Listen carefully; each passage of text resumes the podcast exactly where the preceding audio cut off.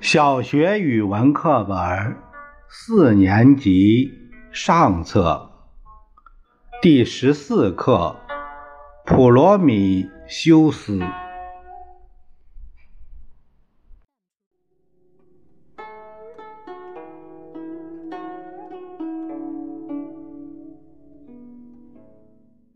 很久很久以前，地面上没有火。人们只好吃生的东西，在无边的黑暗中度过一个又一个长夜。就在这时候，有一位名叫普罗米修斯的天神来到了人间，看到人类没有火的悲惨情景，决心冒着生命危险到天上去盗取火种。有一天，当太阳车从天空驰过的时候，普罗米修斯跑到太阳车那里，从喷射着的火焰的车轮上拿了一颗火星，带到人间。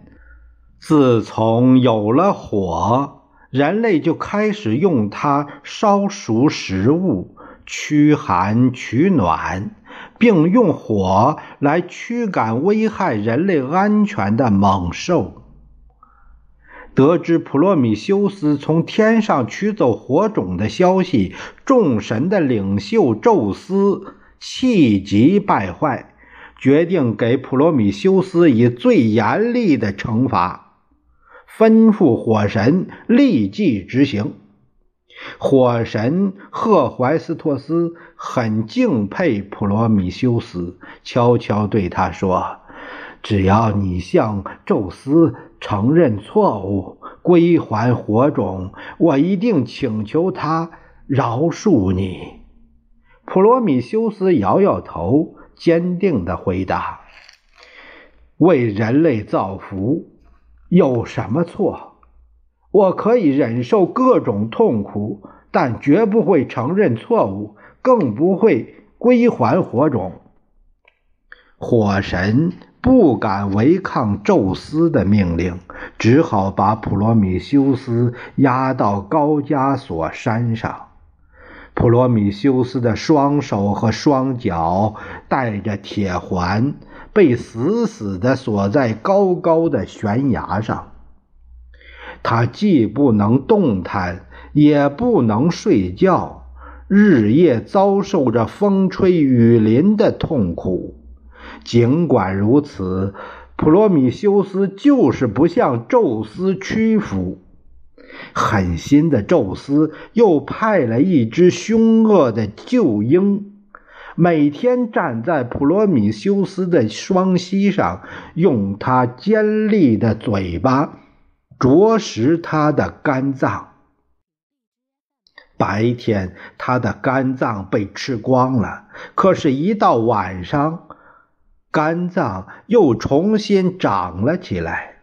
这样，普罗米修斯所承受的痛苦永远没有了尽头。许多年来，普罗米修斯一直被锁在那个可怕的悬崖上。有一天，著名的大力士赫拉克勒斯经过高加索山，他看到普罗米修斯被锁在悬崖上，心中愤愤不平，便挽弓搭箭，射死了那只鹫鹰。又用石头砸碎了锁链。普罗米修斯，这位敢于从天上盗取火种的英雄，终于获得了自由。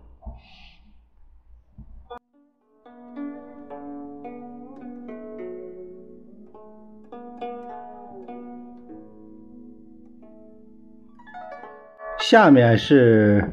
阅读链接有一个小段儿，说的也是一个小故事，它是根据袁科的神话选译百题相关内容改写。呃，这个内容是这样的：从前有个很远很远的地方叫做遂明国，太阳和月亮都照不到那里，所以那里没有白天黑夜，更没有春夏秋冬。遂明国国内有棵名叫岁木的火树，曲盘起来。有一万顷地那么大，能够发出火光。